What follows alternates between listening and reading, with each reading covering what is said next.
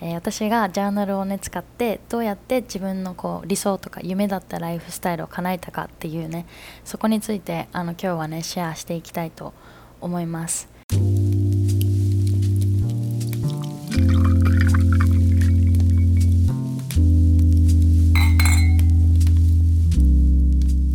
Hi guys, welcome back to another episode. 皆さんおはようございます。こんにちは、こんばんは、えー、今ね、フロリダは朝のもう11時です。なんですけどあのうちの寝ぼすけ応援くんがまだあのね寝てるので ちょっと声ちっちゃめにエピソードをお届けしたいと思います。はい。で最近はねフロリダあのすごい天気が悪くてね一日なんか突然すっごい晴れだったのにいきなり雨降ったりとか嵐が来たりとか多分ハリケーンが近づいてるかな近づいとるけんかなと思うんですけどそうなのであんまりねあとコロナの感染者もすっごい今フロリダ多いのでもう最低限あんまりね出かけないようにしようっていうことで今住んでるコンドミニアムのまあ、プールに行ったりとかあとジムにも行くんですけどもうジムに行く時はマスクしてでも消毒徹底にしてみたいな感じで。そうだからもう最近は基本的にはずっとお家でね仕事をしてでまあ必要な時、えーと、食材の買い出しとか、まあ、ジムに行ったりとかプールに行ったりとか、まあ、それぐらいかな外に出るとしたら。本当はね来週あのアメリカ一綺麗って言われてるビーチに行く予定があるんですけどそれもまあ天気とコロナ次第かなっていう感じです。はい。でそんな感じでね家でずっとこもってたりとか仕事ばっかりしてると本当に体動かさなくってでね首が凝り固まったりとかしちゃうのでまあ一日ねお家にいるっていう時でも最低30分はね体を動かすようにはしてます。はい。でこれが最近ねあの最近の私のフロリダでの生活になります。全然面白くないと思う。はい。では仕事面においてはこのねボヤージュスタジオっていう今ねデザインのスタジオを、えー、やってるんですけどそのボヤージュスタジオスタジオスタジオでは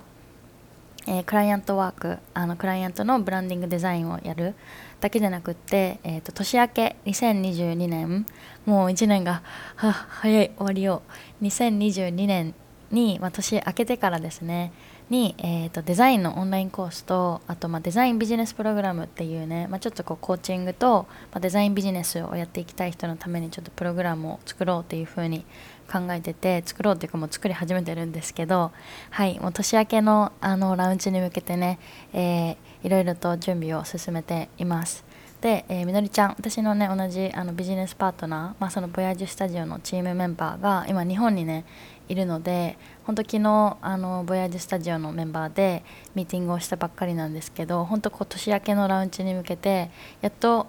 何て言うんだろうプロジェクトのアウトラインプロセスがねやっとこうしっかり決まってきたのではいなんかだんだんみんなにねいろいろとお知らせできる楽しみなニュースがねこれからもあの増えると思います。はいなのでね、えー、今デザイン勉強してる人とかゆくゆくねフリーランスでデザインの、まあ、ビジネスをしていきたいっていう人はあの私のポッドキャストもしくはインスタグラムフォローしてあのちょくちょくねニュースをチェックしてみてください。はい、でこのポッドキャストに関してもこれまではねマインドセットとかなんか私の結構パーソナルなことなんか今何やってるどこにいる とかなんか、ね、最近思うことみたいな感じで結構パーソナルな内容のねコンテンツが多かったんですけどもちろんこれからもそれはね続けていくけどこれからはもうちょっとそういうこうビジネスとかデザインとかあとフリーランスみたいなやっぱりこのポッドキャストを聞いてる聞いてくれてる人が、まあ、フリーランスになりたいとか、まあ、場所を縛られずにね自分で仕事がができるようになりたいっていう風に考えてくれる子本当なんか私と似てるような人がすごい多いなって思ったのではいなので、まあ、そういう人たちのために、まあ、ためになるようなそういうこうビジネスとかフリーランスとかデザイン系のあのそうコンテンツもこのポッドキャスト上でねどんどんどんどん発信していこうかなと思います。はい、もちろんねあの私のパーソナルな話も絶対入ってくると思うので、はい まあ、それもね一緒に、まあ、おまけみたいな感じで楽しんでくれるといいなと思います。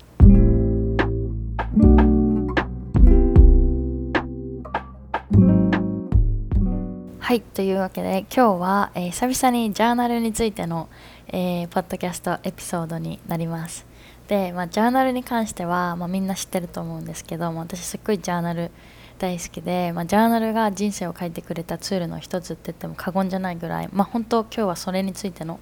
トピックですね、えー、私がジャーナルをね使ってどうやって自分のこう理想とか夢だったライフスタイルを叶えたかっていうねそこについてあの今日はねシェアしていきたいと思います。でやっぱり一番思うのはその書く力っていうかなんかこのライティング別にこう文章力があるないとかじゃなくてこう自分の思考を言葉に起こすっていうそこの魅力っていうかそこの素晴らしさに結構ねみんな気づいてないと思うんですよ。てか私も気づいてなかったです。自分が始める 始まる前までは。そうなんかそれこそ今携帯とかパソコンとかすごいテクノロジーがね発達してこう自分の手を使って書くみたいな機会ってめちゃめちゃ少なくなったと思うんですよ。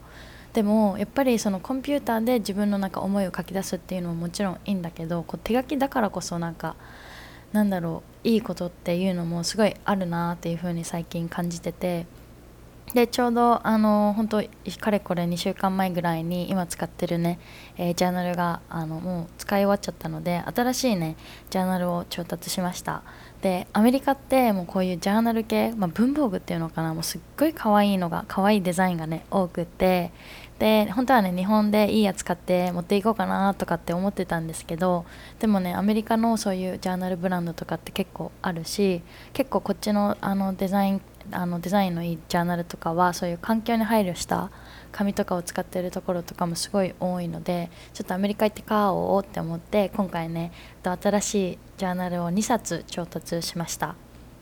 はい、で今回初めて、えーとまあ、いつも使ってるような中身が何にも書かれてないブランクのあのジャーナルともう1冊は、えー、ウェルネスジャーナルっていうのをね買ってみましたっていうのも最近の私のジャーナルのなんか癖まあ、傾向として結構やっぱ仕事について書き出すっていうのがすごい多いなっていうふうに気づいたんですよね。でもやっぱ私的にはやっぱり自分の体とかメンタルヘルスについてもちゃんとこうね意識して毎日過ごしていきたいなっていうふうに思ったのであえてこう仕事用のジャーナルとそういう、まあ、メンタルヘルスとかこうウェルネス系のジャーナルに分けたことによってそのウェルネスジャーナルについてはもうその最初から何を書き出すかっていうの例えばお水どのぐらい飲んだとか何時間寝たとか今日どの何エクササイズをしたとか朝起きてからの気分みたいなもう最初から書かれてるタイプのやつを買ったのでそう別になんか新しく自分から一からジャーナル項目考える必要もないし、まあ、そのジャーナルに沿って書いていけば書いていけばなんか自動的に自分のそういうメンタルヘルスとか体について向き合えるっていう習慣ができるなと思ったのでそう今回は仕事用ジャーナル、え、ウェルネスジャーナルって2冊ね別々にしたものを買いました。でえっ、とね Papier っていうのかなブランドは。そうあのこのポッドキャストエピソードのノート欄に貼っておきますね。ただ日本に配送してないっぽいのでそうだからまあ今アメリカ住んでる人とかまああとどのと多分イギリスとかオーストラリアも配送してるかなもしかしたら。ちょっとそこをまたチェックしてみないと分かんないんですけどそうもし今ね、えー、アメリカに住んでてジャーナル探してるって人はこのペイピアっていうブランドぜひチェックしてみてください。めっちゃ可愛いねあのジャーナルがいっぱいあります。はいというわけでちょっとね話がそれちゃったんですけどそうあのジャーナルとか、まあ、書くまあ、力書くパワーっていうのは本当にね、えー、とっても私たちの人生にとってあのめめちゃめちゃいいメリットを届けてくれるなと思っててでこのポッドキャストを聞いてる聞いてくれてる皆さんも自分のなんかこうゴールとか夢とか、まあ、こういう風に生活を送りたいなっていうこうライフスタイルの目標だったりとかそういうのってきっと持ってると思います。はいそう信じてます。はい。でそうそれらをちゃんと自分が叶えていくためにどうやってジャーナルを使っていくかっていうのが、今日のねえー、ポッドキャストの主な内容になります。で私が、まあ、ジャーナルを始めたのはそれこそ大学生に入ってからなんですけどあの大学生の頃自分がどういう仕事をしたいっていうの全然分かんなかったんですよ。なんとなくこうアートとかデザインに興味があるけどなんかこれっていう職業が見つけられなくて。でもすごいなんか確実だったのがなんか場所にとらわれない仕事ってすごいいいなと思ってたんですよ。っていうのも、まあ、卒業したらなんかいろんなところ旅行行ってで仕事できるようになりたいなみたいなちょっとこうぼんやりとした、まあ、夢があったから。はい。で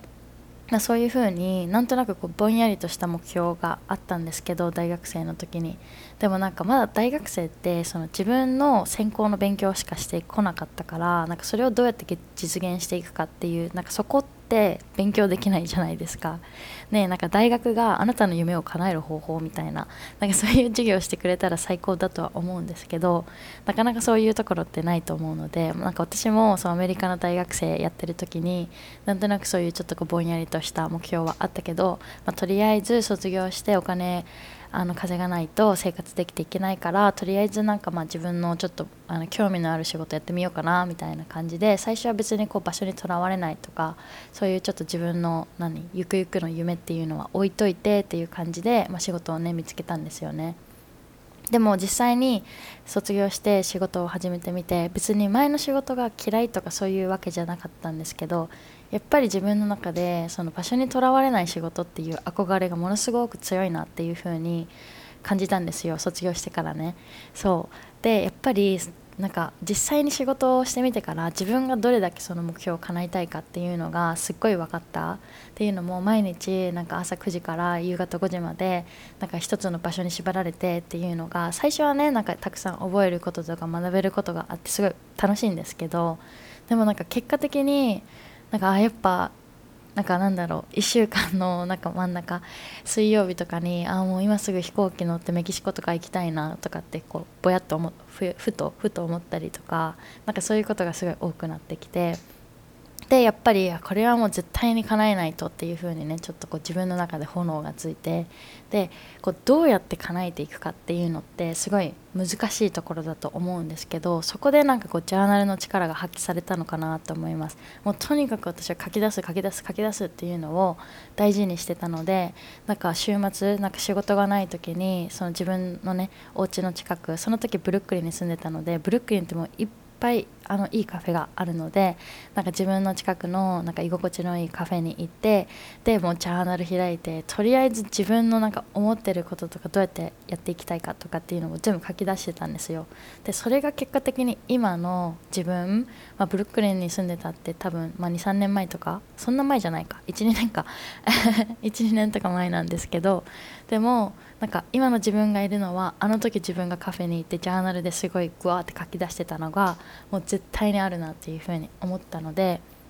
そう今日ねちょっとそれをブレイクダウンしていこうって思いました。でそのね何を書き出すかっていうのがすごい大事なんですけどそもそも目標をねあの叶える夢を叶えるっていうのに欠かせないものとしてまず1つ目が、まあ、5個ステップがあると思います。1つ目が、えー、自分の欲しいものにクリアになること。で私の場合はもう場所にとらわれない仕事をするっていうのをねちょっとそれでもまだなんか定義が広いとは思うんですけどでも、まあ、場所にとらわれないイコールなんかこうパソコンでできる仕事で、まあ、パソコンでできる仕事イコール自分の興味のあるデザインかなっていう風ななんか思考にねたどり着いた。そうでも実際にデザインやってみてすっごい楽しくってすごいパッションが持てるものだったのですごい良かった。なのでまず1つ目の、まあ、大事なこととして自分の欲しいものとかゴールにまずめちゃめちゃクリアになるっていうのがものすごく大事です。でこのねジャーナル方法としてはスクリプティングとかビジュアライゼーションと呼ばれるものがすっごいおすすめでそれが何かっていうともう未来の自分っていうのを想像してで未来の自分の一日朝起きてから夜寝るまでの生活をすっごい詳しくあの想像しながら書いていきます。例えば何か私が書いてたのはあ今日朝目が覚めてで、えーと、今ね泊まってるのがなんかからスペインの、えーえっと、海の目の前にお家を借りててでそこで朝8時ぐらいに目が覚めてで朝ちょっとモーニングヨガをしてちょっと体をね慣らしてから、えー、ご飯食べてで早速ジャーナルを書いてですごい自分のね好きな仕事だからデザインの仕事っていうのを始めました。で、まあ、お昼ぐらいにはちょうど目の前に海があるからなんか海に泳ぎ行ってみたいな感じでそういう風にこう一日の流れをもう自分の理想を生きてるように書いていく。でこうすることによって自分がどういうライフスタイルを求めてるかとかどういう仕事がしたいとかどういう風に一日を過ごしたいみたいなのがものすごくねクリアになると思います。はい。なのでまず1つ目のジャーナルとしてすごい自分の欲しいもの目標とか夢にクリアになるために自分の一日理想の一日の流れっていうのを書き出してみる。これがまず1つ目。んで、えー、っと2つ目が Be Strategic これは strategic って言って、まあ、ちょっとこう戦略的っていうのかな日本語で。そうすごい戦略的になることです。でこのストラテジーっていうのは結構まあビジネス用語っていうのかな？ビジネスの業界で多分すごい使われる言葉なんですけどまあニュアンス的に言うとその夢を叶えるために自分が何をしないといけないのかっていうのをすごい論理的に考えることがまあ2つ目ですね。でなんかやっぱりこう夢を持つだけじゃ叶えるのってすごい難しいと思うんですよ。だからその最初1個目で自分の欲しいものにクリアになったらじゃあそれを叶えるために自分が何をしないといけないのかっていうのをなんかこうブレイクダウンするとか書き出していくっていうのはめちゃめちゃ大事だと思います。でもそれだけじゃ不十分なんですよ。でなんかまあ tips コツとしては自分が叶えたいとかもうすでに自分がやりたいと思ってることとか自分があこの人のこのライフスタイル理想だなと思ってる人をよーく観察すること。これめっちゃ大事だと思います。はい。なんか私はもちろんこういう風な人になりたいなっていうロールモデルなんか何人かいました。でその人たちをただただコンテンツを見る。その人たちのコンテンツをただただはいいなって見るんじゃなくてこの人たちがどういう風になんか例えばコンテンツを作ってるとかどういう風に生活を送ってるとかどうやって今のあの人たちになれたのかっていうのを、まあ、リサーチするとか観察するっていうのがすっごい大事で。でも気づいたことはどんどんね忘れないようにメモ取っていく。でまあ、すごいこれって論理的だと思うんですけど でもう一つは自分の過去の、えー、 experience あの経験とか自分の今ある強みとかパッションっていうのをもう全部一緒にしてこれをそのねさっき調べた理想の人たち目標とする人たちとなんかちょっとこう一緒にしてあの人たちみたいに生活するためには自分のこのユニークなところをちょっとこう掛け合わせてどうやって自分だけのオリジナリティを出していくかっていうね。やっぱり同じようなことを他の人と同じようなことしても結構それって難しかったりするんですよ。例えばなんか何でもいい。デザイナーっていうあの職業っていろいろあると思うんですけど、ね、ウェブデザイナーとかロゴデザイナーとか。で私が最初そういうフリーランスデザイナー、まあ、場所にとらわれないフリーランスのデザイナーになりたいなって思った時に、まあ、日本にもねすでにデザイナーっていっぱいいますよね。でもなんかその人たちを見てて見ていった時になんかすごい感じて感じてたのがなんかまず日本のなんかデザインってダサくないってすごい思ってたんですよ。で私はアメリカでねデザインの勉強をしてでなんかアメリカでデザインっていうなんか仕事をねやったりしてたので、まあ、確かに英語と日本語のデザインって全然違う。やっぱり英語って可愛いアルファベットとかねいっぱいあるからなんかそういうのをねどんどん使うことによってデザインもどんどん洗練されたものになっていくしそれでも日本のデザインってめっちゃダサいなと思ってたんですよ。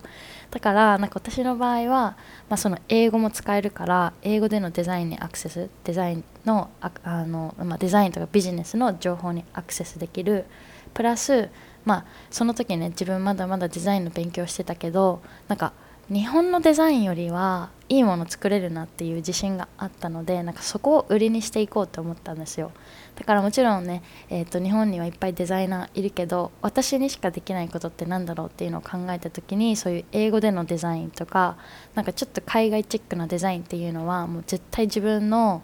強みになるなって思ったのでもうそこを使っていこうっていうふうに決めました。そうだからまあ2番目の戦略的になるっていうのはえー、リサーチを通して自分のま目標とする人とか参考になる人っていうのを探してその人たちのいいところとか、まあの参考になるところっていうのを見つけてそれプラス自分の経験とか強みとかパッションをもう掛け合わせていく。であのストラテジー、まあ、戦略とか計画を立てるっていうところですね。でこれも全部ねジャーナルに書き出してました。例えば参考になるところみたいなのをこうリスト化してで自分のあの強みになるところとか自分があのオーディエンスにとってねすごいいいなと思ってもらえるようなところをもう本当何箇条書きでいいんですごい書き出してで例えばこれを自分がビジネスをするってなった時にそこを表に押していけばいいあのアピールしていけばいいのでなんかやっぱりここを知っとくっていうのはめちゃめちゃ大事だと大事だと思います。はいで3番目が be organized、えー、整理することですね。でやっぱりねそういうふうに論理的にね物事を考えてであ自分じゃあこういう強みを使っていこうっていうのを決めたらやっぱりそういうアイデアがいっぱい出てきたらそれを整理するっていうのもね必要です。でそのストラテジー2個目のその論理的になるっていう時点ではまだまだアイデアの状態だから自分のこういうところ使っていこうとかあこれ参考になるなっていうこういっぱいアイデアを出たあのアイデアを得た状態じゃないですか。だから3番目でそれそのアイデアを実際にアクションに起こしていくためのプランニングっていうのもね、えー、します。で例えばこれはもうカレンダーに自分がじゃあなんか何をしないといけないのか。例えばもう自分でブランドを立ち上げるっていう風になんかそれがま計画だったら、まあ、ブランドを立ち上げるために必要なことっていうのを書き出すと思うんですよ。で例えばじゃあブランドを立ち上げるためにまず必要なこととして、まあ、オーディエンスが必要だからじゃあソーシャルメディアのアカウントを作ろうっていう風になるとする。そしたらじゃあそのソーシャルメディアのアカウントをいつ作るのかっていうのをもう最初に自分のね Google カレンダーかプランナーに入れとくんですよ。例えばまあ月曜日から金曜日までは仕事してるから週末の土日を使ってもう今週のね土日で、えー、自分のね立ち上げるブランドのソーシャルメディアを使ってで3個投稿しようみたいな感じでもうプランニングしていく。はい。でもうみんなねモンスターお化け私もそうだったんですけどあのアイデアモンスターになんないでください。アイデアモンスターっていうのはもうほんとそういうアイディアとか知識ばっかりある人。でもうでもあのでもうでもアクションとして起こしていけないからただただ知ってる人だけになっちゃうでやっぱり知識があるっていうのはもちろん大事だけどそれをこアクションとして起こしていかない限りは絶対ね自分の夢とか目標って叶えられないと思うので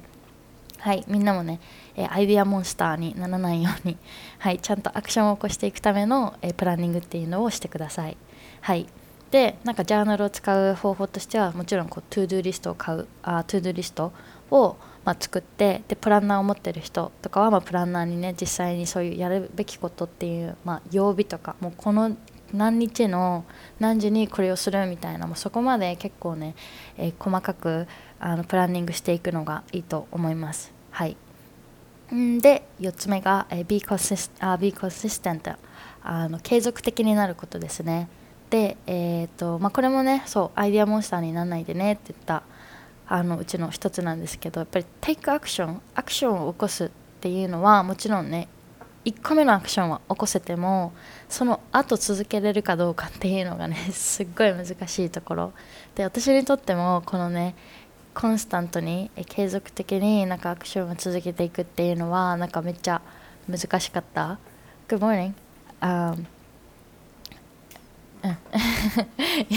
今ね応援くんが起きてきました。はい。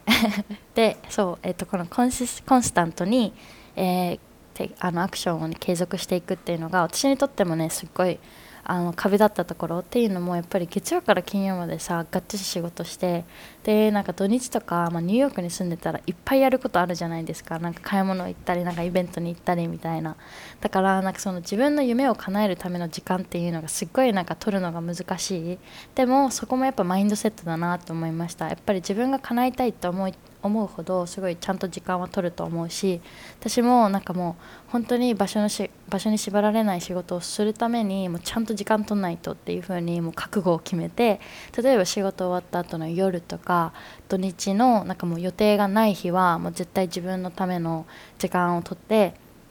でなんかただテレビ見るとかそういうのじゃなくてもう本当自分のためになるようなことに時間を使ってみたいな感じでもうとにかくもうちょっともう何1日1ミリでもいいからこの自分のやりたいことっていうのを前に進めるようにちゃんと時間を取ろうっていう風にね、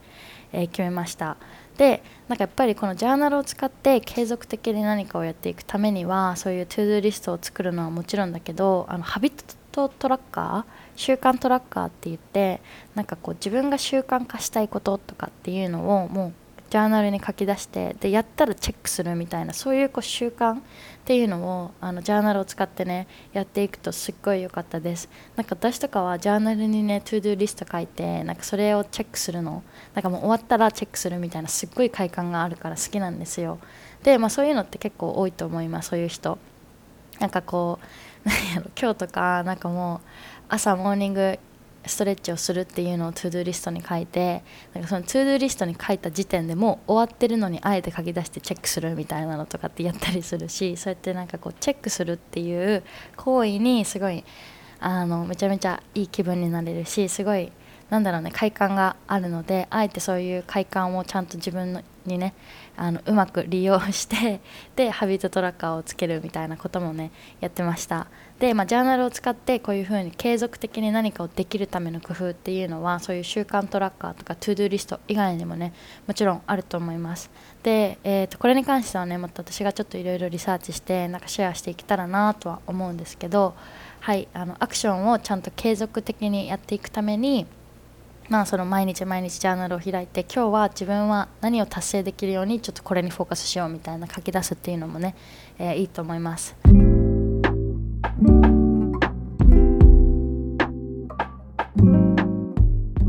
で5個目が、えー、Stay Focused これが、えーとまあ、自分のそのゴールにねフォーカスするっていうことですね。でこれね私があの、まあ、結構前にもねエピソードで言ったと思うんですけど人間の頭私たちの脳の中ってもう一日に何万っていう数の思考がね入ってきては流れていきっていう感じでそう行き来してるんですよ。でやっぱりその何万っていうさ思考があったら自分のたった一つのゴールとか自分の何個かしかない夢にフォーカスするってすっごい難しい。そうやっぱりなんかその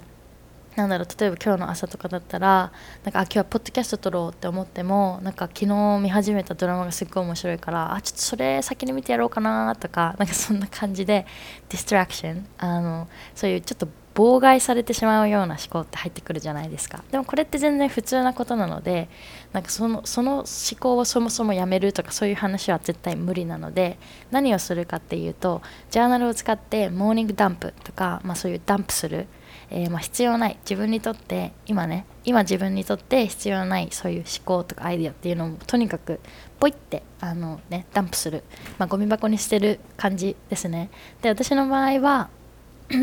朝起きてなんかそういうこうアイデアがもうポンポンポンポン浮かんでくるんですよ。ねなんかその人間の頭って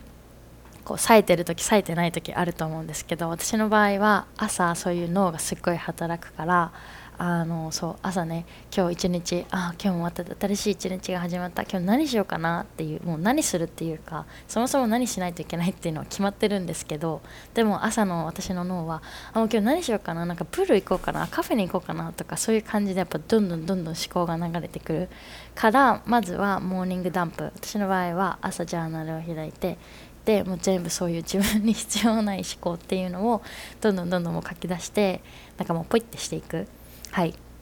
でこれこうすることによって本当に自分がなんか必要ななんかアイディアとかゴールとかにフォーカスできると思うのでこのねダンプするジャーナルはめちゃめちゃおすすめです。はい、でそれ以外にもやっぱり自分のゴールにフォーカスするためのなんかまあコツとしてジャーナルを使ってそういうダンプするだけじゃなくて毎日毎日今日のなんか目当てみたいなのを決めるといいと思います。例えば今日はこの仕事にフォーカスしようとか今日はなんか人にありがとうっていうのをねあの意識して心がけてみようとかそういうふうにあの一日のインテンションその目当てとか心がけたいことっていうのを書き出すのもそういうふうにフォーカスするあのコツの一つかなっていうふうに思います。はい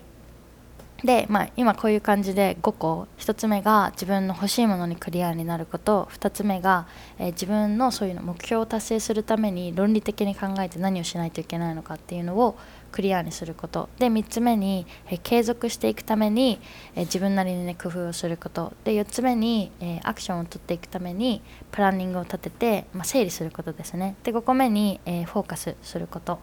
えー、そのゴールに自分がちゃんとね、えー、継続してアクションを取っていけるようにフォーカスするっていうこれら 5, 5個5つがジャーナルを使ってできることかなっていうふうに思います。私自身もこのね5つをすごいね書き出しててジャーナルを使って。だからこそなんかあ今の自分がいるなと思いました。今のなんかすごい自分のやりたい仕事をやってで場所に縛られなくてよくなったから今ね彼氏と一緒にフロリダに住んででこの後はなんかメキシコ行こうかなみたいな感じで考えて本当にねなんかこれって自分の望んでたライフスタイルだっていう風に本当にね毎日感謝しながら生きてます。でもやっぱりこのライフスタイルを叶えられたのもあのジャーナルをやってたからかなっていう風に思うのではい皆さんもね叶えたい目標とかあの、ね、理想のライフスタイルあると思うのでこのジャーナルを使ってはいあのどんどんどんどん書き出してでどんどんどんどん叶えていってほしいなと思います。で最後になんかちょっとしたジャーナルのコツあの何を書くかっていうのじゃなくてジャーナルを続けていくためになんかやってほしいことっていうのをやってほしいことっていうかまあコツですね。をシェアしたいと思います。でよく聞かれるのがいつジャーナルしますかっていう質問をね結構いただくんですけどでもこれはまあ私は朝パーソナルあなんかなんか I personally journal in the morning、えー、ちょっとなんで今英語になったかわかんないんですけどあの朝になんかジャーナルを書くんですけどでも例えばほら夜にすっごいアイデアが浮かんでくるとか夜にすごい頭が冴えるみたいな人ってやっぱり夜にジャーナルした方がいいと思うんですよ。だからなんかこれは絶対朝ジャーナルをしないといけないっていう感じではなくて自分のその頭の働き方脳の機能の仕方そう朝に頭が冴えるのか夜に頭が冴えるのかで変えるのがいいかなっていうふうに思ってます。だから別になんかいつしないといけないっていうルールもないのでそう自分にのライフスタイルとかね自分の性格に合わせて決めてほしいなと思います。で私の場合なんかこう突然ね生理前とかちょっとこう情緒不安定になったりとかなんかすごいこう不安に襲われたりとかなんかそういうちょっとこうなんだろうあのイマージェンシー緊急な時にジャーナルを使ってなんかちょっとこう自分に大丈夫だよって言い聞かせたりとかいいマインドセットにあのフォーカスをねシフトするためにジャーナルを使ったりとかするのでなんか1日に2回ジャーナルを書くみたいなこともあります。で最近買ったウェルネスジャーナルにはなんかグラティチュードジャーナルって言って感謝に目を向ける項目っていうのもあるのでなんか夜寝る前に今日一日あったことで自分の感謝したいことっていうのを書き出すっていうのもやってます。はい。なのでそうね。朝と夜私はジャーナルします。でジャーナルやるって言ってもなんだろう一日そんな何時間も書いてるわけじゃないんですよ。例えばなんかね、えー、すっごい頭の中がごちゃごちゃしてる時とかはもうほんと30分とか1時間とかすっごいじっくり時間とってジャーナルでね自分の頭を整理するっていう日もあれば別になんかこう朝起きた時になんかあ今日ちゃんと何やること分かってるし別になんかそういうなんか頭が散らかってるみたいな感じに感じないなって思ったらなんかまあ10分ぐらいちゃちゃって書いて終わる時もあるしそういう感じであんまりこうルールはね縛りあの決めない方がいいじゃないと多分そのルールに気を取られてなんかあ今日ジャーナルできてないああもう自分ダメだとかってなっちゃうかもしれないのでもう自分が必要だって思う時に、えー、ジャーナルをするっていうのがね大事かなと思います。はい。で私のおすすめがなんか自分のお気に入りのペンとかノートとかを買うのが絶対必要かなって思います。もちろんね最初はなんかね、形から入んなくていいじゃんと思うかもしれないんですけどやっぱり可愛いペンと可愛いノートになんか書き出す方がすごい気分も上がるしそうなので私はいつもねただのノートっていうよりかはいつもジャーナルにはね結構お金をかけてます。で今回買ったジャーナルもなんか安くはないと思う。だって1冊多分30ドルとかだけ日本円で言うと3000円とか。で、まあ、ノートって100均で買ったりできるし日本の100均ってすごいクオリティ高いから100均のノートでもね全然可愛いのはあるんですけどはいなんかこう値段動向っていうよりかは本当自分のなんか可愛いと思ったジャーナルを買うのがねいいのかなっていうふうに思います。はいそういうわけで今日はねちょっとジャーナルについてシェアしました。で 途中音源が起きてきてグッモーニングみたいなこと言ってたんですけどはい、まあ、そこはあのお気にせず まあいいや、えー、はいそういうわけで今日のこのエピソードが良かったよって人はいつも通りねアップルのポッドキャストの、えー、レビューで、えー、レビューを書いてくださるとすっごい嬉しいです。でもしかしたらねあの夢を叶えるためのジャーナル方法っていうのでなんか私が今日紹介したもの以外で何か知ってるよみたいな人ももしかしたらいると思いるかもしれないのでなんかこのジャーナルおすすめですみたいなそういうジャーナル方法があったらそれもねぜひシェアしていただきたいなと思います。はいそういうわけででもジャーナルってねめちゃめちゃあの自分にとって私たちにとってものすごくいいメリットをね届けてくれるのでもうこの何書く力っていうのをあのね舐めちゃダメですね。はい。そういうわけで皆さんがね今日も一日すっごいあの素敵な一日を過ごせますようにっていうふうに祈ってます。はいここまで聞いてくれてありがとうございました。また次のエピソードでお会いしましょう。バイ。